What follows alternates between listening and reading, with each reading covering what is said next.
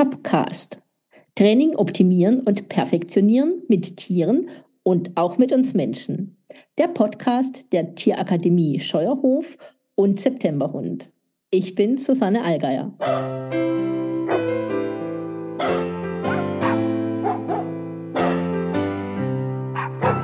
Heute spreche ich mit Viviane Tebi. Sie startet die Woche mit Ballett, weil sie sagt, für ganzheitliches Training ist der Körper unbedingt wichtig. Sie lebt und arbeitet auf dem Scheuerhof und auf dem Scheuerhof wird Permakultur gelebt. Sie trainiert ganz unterschiedliche Tiere, Hunde, Pferde, Schweine und vor allen Dingen Hühner, denn an den Hühnern kann man lernen, wie man richtig gut trainiert und wie man sein Timing optimiert.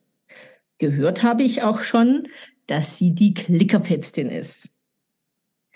Sie sagt, sie lernt von der Natur und von den Tieren und das ist super wertvoll und das möchte sie auch so verbreiten. Sie hat viele Bücher geschrieben und im Moment gibt es eine Neuauflage des Buches Verstärker verstehen. Liebe Viviane, meine erste Frage, die ich dir jetzt stellen möchte, die mir unter den Nägeln brennt, ist es, welche Tierart hast du denn als letztes trainiert? Als letztes habe ich mit einem Pferd gearbeitet. Was hat das, Pferd gelernt? Gar nicht, gar nicht, stimmt nicht, gelogen. ich habe heute Morgen noch Hühner gezähmt fürs nächste ähm, Seminar. Also das letzte war tatsächlich ein Huhn. ein Huhn. Was heißt das denn, Hühner zähmen? Kann ich mir also ich habe ja noch nie ein Hühnermodul mitgemacht, was mir in meiner Laufbahn tatsächlich noch fehlt. Aber was heißt Hühner zähmen für das Hühnermodul? Ja, die Hühner müssen es ja kennen, dass sie ähm, von Menschen gehandelt werden. Sie müssen stressfrei getragen werden können und solche Sachen. Und das erfordert natürlich auch einiges Training, weil man kann jetzt nicht jedes 0815 Huhn, sage ich mal, einfach holen, auf den Tisch stellen und dann mit Training loslegen. Also das erfordert schon auch ein bisschen Vorbereitung. Ah, wie alt sind die Hühner denn, wenn du mit denen dann trainierst? Also kann man ja nicht mit kleinen Küken schon machen, oder? Ja, das ist unterschiedlich. Jetzt, die sind vielleicht zwei Jahre. Ah, okay. Wie alt wird denn ein Huhn? Ich weiß es nicht. also Bob Bailey hat immer erzählt, die hatten die Hühner so 18 Jahre in den Programmen und dann haben sie sie in der Regel in Rente gegeben. Dann gab es, ähm, ähm, konnten sich Leute melden, die ein IQ-Huhn wollten und die haben dann noch einen Sack Futter dazu gekriegt.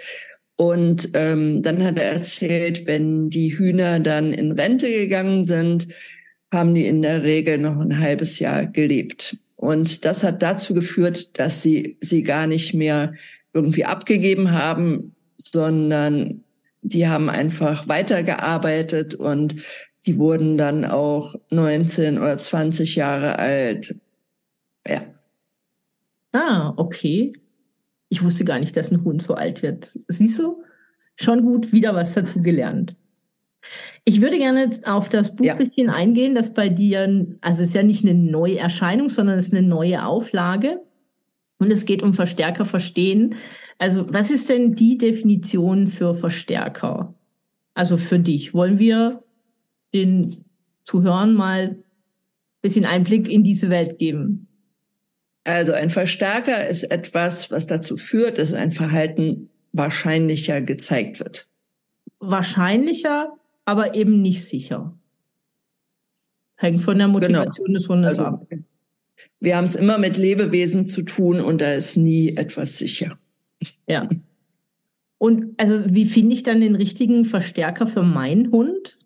Ich probiere halt aus, ob der Hund bereit ist, dafür sein Verhalten zu ändern. Ja, das heißt, wenn der Hund ähm, einfach weitermacht, was er bisher macht, dann ist es wohl kein Verstärker für ihn. Aber wenn oh, dann das Verhalten, was ich haben will, auch wirklich häufiger wird, dann ist es ein Verstärker. Und da kann ich ja ein bisschen experimentieren und verschiedene Verstärker ausprobieren. Eine spannende Übung ist zum Beispiel, dass ich mal alles, was ein Verstärker ist, in einer Reihe im Raum hinlege und den Hund dann reinhole und gucken, wofür er sich entscheidet. Oh, das kann ich ja dann auch mehrmals durchführen, habe eine Reihe und dann habe ich praktisch mehrere Verstärker für meinen Hund. Ja, das ist eine gute Übung. Die kann jeder durchführen und hat ein, im Endeffekt hat man dann eine tolle Verstärkerliste für seinen Hund. Ja. Für den Raum.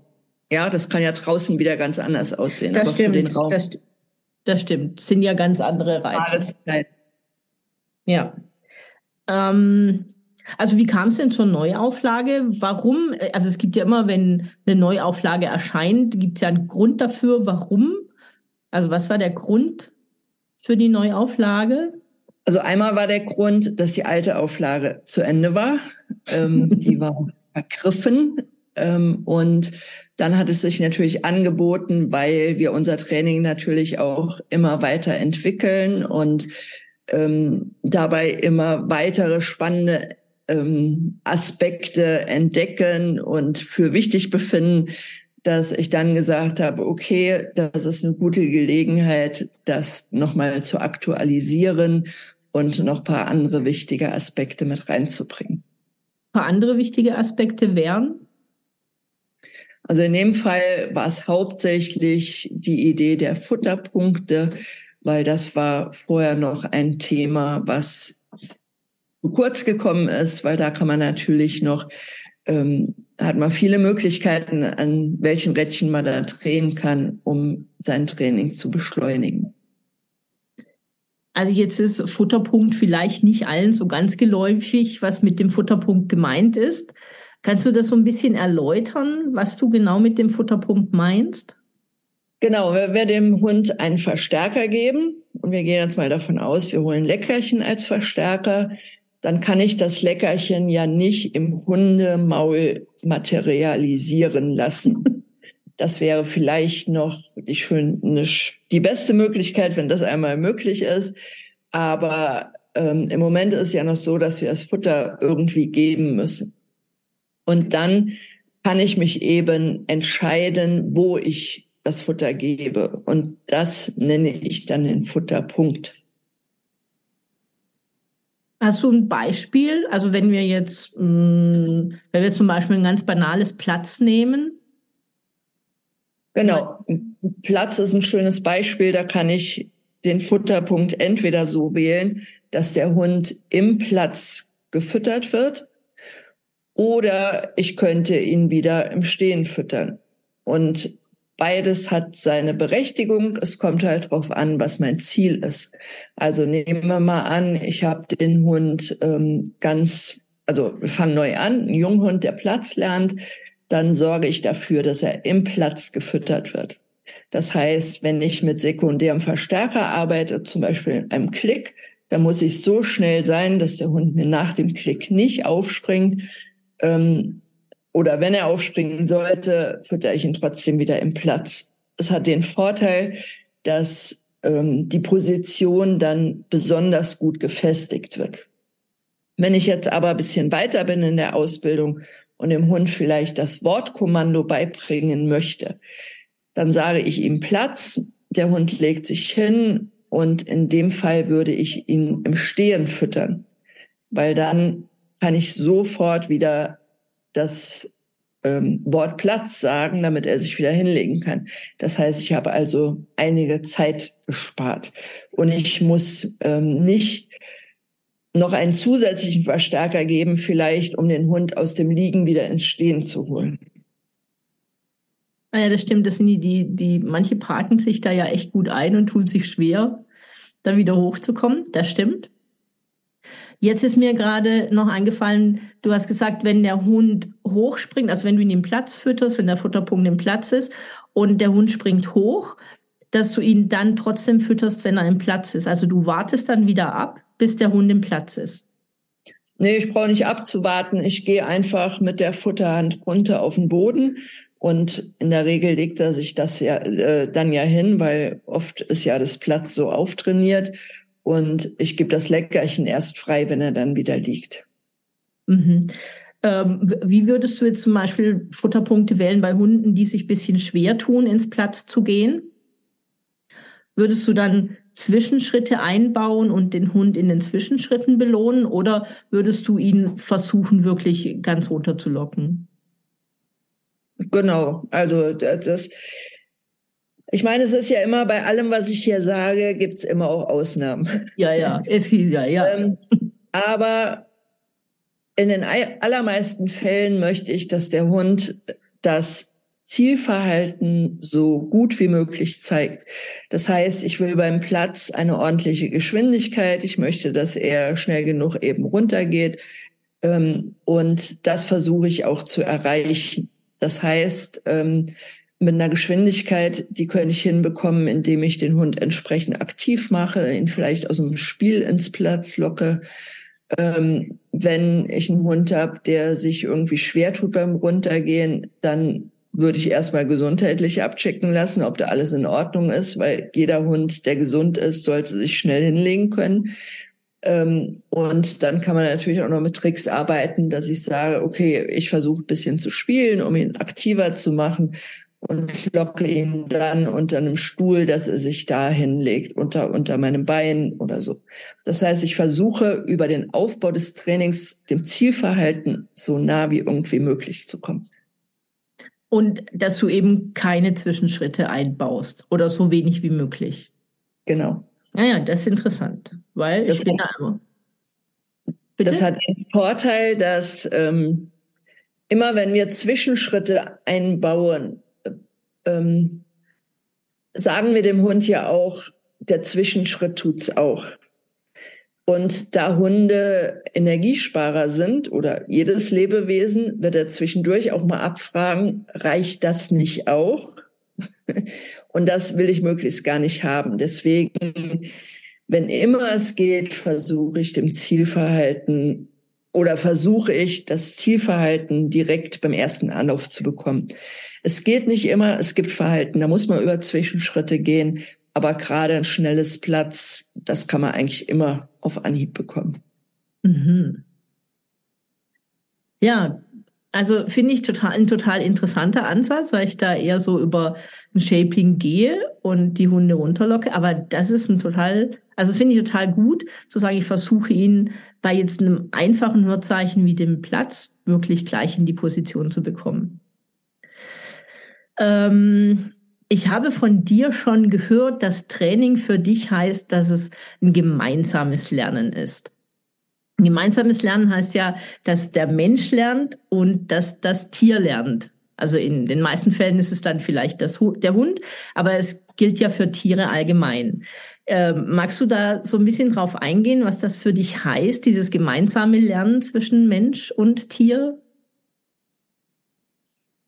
Ja, ähm, Meistens haben die Menschen so im Kopf, dass sie dem Hund etwas beibringen wollen oder dem Tier etwas beibringen mhm. wollen. Und ähm, ja, ich finde das sehr überheblich und anmaßend, weil jeder Hund kann sich hinlegen, jeder Hund kann sich hinsetzen, jeder Hund kann kommen. Ähm, es geht halt nur darum, wie bauen wir eine Kommunikation auf, damit der Hund das auch macht, wenn ich das möchte. Und da ist es eigentlich so, dass immer sogar der Mensch mehr lernen muss als der Hund.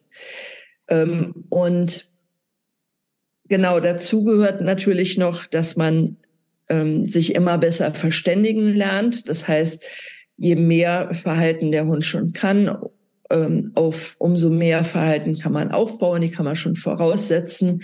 Also erst lernt der Hund sozusagen, wenn man das mit Vokabeln vergleichen würde, die einzelnen Worte und später kann man ganze Sätze sagen ähm, und kann schon drauf aufbauen. Und ähm, was auch immer mehr dazu gehört, ist nicht nur die, ähm, die reine Lerntheorie und die Trainingstechnik, sondern es gehört auch immer mehr dazu, dass du hast das am Anfang so schön gesagt, ich starte meine Woche mit Ballett, weil ähm, die Körperwahrnehmung so total wichtig ist. Mhm. Und das wurde halt über die letzten Jahre immer, immer deutlicher, weil wenn die Leute ähm, zum Beispiel ihren Hund entspannen wollen und trainieren, was weiß ich, mit viel Aufwand ein Entspannungssignal, sind aber selber total verspannt, ähm, das wirkt halt gegeneinander. Ja, dann sagt die Körpersprache des Menschen, oh, es ist total stressig hier. Und die Körpersprache des Menschen ist für den Hund immer deutlicher als jedes antrainierte Signal. Ähm, und das antrainierte Signal heißt dann entspann dich. Das wird nicht funktionieren. Ja, das heißt, ähm, wenn der Mensch lernt, sich zu entspannen, dann braucht er in der Regel nicht mehr mit dem Hund zu trainieren, weil der guckt sich das einfach nur ab. Ähm, deswegen, ja, also ich arbeite immer mehr mit den Menschen fast als mit den Hunden. Es sei denn, es geht um so spezielle Verhalten, ähm, die wirklich der Hund können soll. Aber wenn es um die reine Verständigung ähm, so über den Tagesablauf geht, ähm, dann ist es mehr eine Sache, die der Mensch lernen muss, dass er auch mit seiner Körpersprache das Richtige ausdrückt. Und dafür ist eben die Körperwahrnehmung sehr, sehr wichtig.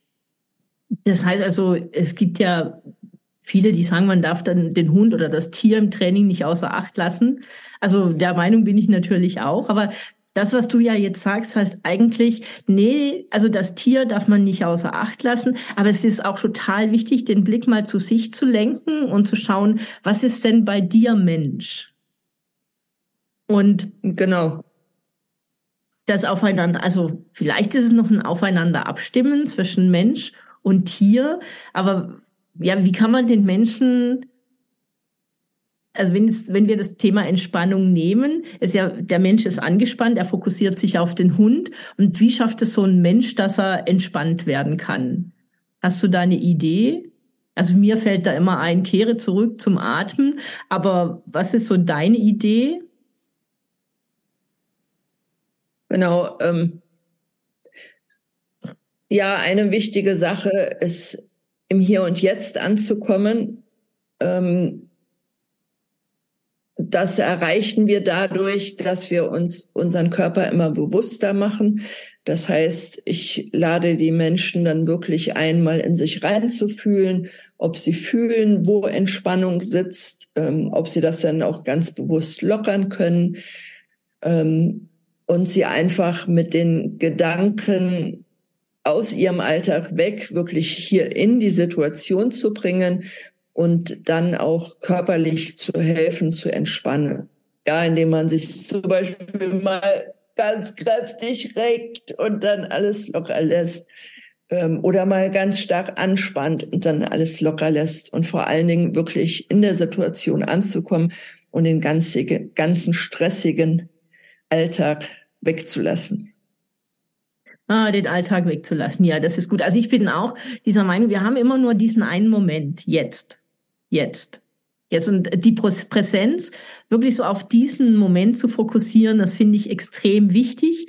Und genauso wichtig, wie ich es finde, genauso schwierig ist es aber auch, weil wir als Menschen häufig in der Vergangenheit sind. Also was war da? Das hat mich geärgert oder da war vielleicht auch was total schön. Oder wir sind in der Zukunft, dass wir sagen, ah, das muss ich noch erledigen und meine To-Do-Liste ist heute so und so und so. Und wir vergessen dabei wirklich, dass wir jetzt leben. Und im Training brauchen wir den Moment jetzt für, also das finde ich total wichtig, was du sagst, für uns selbst und aber auch für den Hund. Also im Training ist es ja extrem wichtig, ähm, ja, dass wir die Zeit, jetzt überlege ich gerade, du hast wie war das, mit dem wir brauchen Aufmerksamkeit für uns, für den Hund und für die Umgebung. Also wir müssen alles im Blick haben. Und wenn ja. wir da ja, wenn wir dabei noch in der Vergangenheit sind oder in der Zukunft, wird das niemals klappen. Es wird nur gehen, wenn wir hier präsent sind. Genau. Und dann haben wir ja noch die lerntheoretischen Aspekte. Ja, und das, also ich sag, was soll ich, ein Drittel muss man beim Tier sein, dass man wirklich fühlt, wie geht's dem Tier heute. Ein Drittel darf ich bei mir sein um zu gucken, wie geht's mir heute und wie locker und oder verspannt bin ich oder bin ich wirklich im Hier und Jetzt oder sind meine Gedanken woanders? Und ein Drittel kann ich dann bei ja, welche lerntheoretischen Prinzipien möchte ich jetzt hier anwenden? Und die spielen also eigentlich eine untergeordnete Rolle. Ich würde sie sogar fast noch weniger als ein Drittel ansetzen. Ja, also es wird dann, sagen wir, zwei Fünftel bin ich beim Tier, zwei Fünftel bei mir und dann ist nur noch ein Fünftel die Lerntheorie. Ähm, und das gibt dann eine viel, viel bessere Kommunikation und ähm, dann merkt man auch, dass die Lerntheorie gar nicht so wichtig ist. Und ich beobachte viele Leute, die das aber zu 90 Prozent machen. Ja, sie nehmen weder das Tier wahr noch sich selber wahr und sind nur in der Lerntheorie und sind damit eigentlich auch nicht im Hier und Jetzt, weil dann mehr, oh, und welchen, was muss ich da nochmal machen und mache ich jetzt klassische Konditionierung, instrumentelle Konditionierung und wo mache ich den Futterpunkt und so weiter und so weiter. Das heißt, sie sind weg, sind gar nicht in der Situation drin. Und das ist eben auch was ganz Wichtiges, was man üben muss. Das heißt, Bob Bailey sagt dazu immer so schön, think, plan, do. Das heißt, in dem Planvorgang kann ich ja mir überlegen, welchen lerntheoretischen Aspekt ich da nutzen will. Aber wenn ich im Tun bin, darf ich da nicht mehr drüber nachdenken müssen. Da muss ich da sein. Ja, es ist, was mir jetzt gerade kam, ist, dass die Menschen häufig Angst davor haben, Fehler zu machen. Ja, dass sie es falsch machen. Das ist so bei Kunden von mir, Neukunden ist es äh, so, dass sie dann sagen, ich möchte von Anfang an alles richtig machen. Und ich bringe dann häufig dieses Beispiel mit, ja, würdest du das auch denken, wenn du anfängst, ein Musikinstrument zu lernen, dass du nie einen falschen Ton spielst? Also um das so ein bisschen zu relativieren. Und ich denke, dieses Fehler machen sind total gut. Also was hast du zu dem Thema? Mach mal Fehler. Ja, Scheiter heiter weiter ist unser, ähm, unser Merksatz da, weil ähm, man kann nichts fehlerfrei machen. Ja, also das ist so gut wie unmöglich. Ähm, und Deswegen, genau, sind Fehler gar nichts Schlimmes. Ja, wir können uns ein Beispiel holen bei einem kleinen Kind, was laufen lernt. Ähm, wenn das keine Fehler hätte machen wollen, wären wir alles Menschen, die auf dem Boden rumrobben würde, sondern das Kind ist einfach auch nach jedem Umkippen wieder aufgestanden und nochmal. Und ähm, das gilt auch im Training. Das heißt, man braucht keine Angst zu machen, äh, keine Angst zu haben, Fehler zu machen, weil, wie gesagt, die macht man sowieso immer. Also ich habe noch keinen erlebt, der keine Fehler macht, einschließlich mir. Das ist ähm, ja sowieso utopisch, deswegen scheiter halt da weiter. Ja, toll. Also was mir da einfällt, ist auch dieses, äh, hinfallen, aufstehen, Krönchen richten, weitergehen. Genau. Also da, da auch immer so ein bisschen scherzhaft drauf zu schauen, also, dass ein Fehler nicht schlimm ist, sondern dass der Fehler einfach auch total gut ist. Vivian, ich habe eine abschließende Frage an dich. Und die Frage ist, äh, was fasziniert dich an deiner Arbeit? Was fasziniert mich an meiner Arbeit? Ähm, dass es keine Arbeit ist. das heißt, ich lebe nach dem Motto, mache das, was dir wirklich Spaß macht und du brauchst dein ganzes Leben nicht zu arbeiten. Ähm, und ja, das mache ich. Also es ist Spaß, es ist dazulernen, es ist sich weiterentwickeln, es ist Menschen helfen, Tieren helfen, gemeinsam Spaß haben. Ähm, es ist mein neues Motto, lieben, lernen, wachsen. Das ist ein wunderbarer Abschluss. Ich danke dir und den Link fürs Buch findet ihr unten. Und ich freue mich auf weitere Gespräche mit dir. Vielen Dank.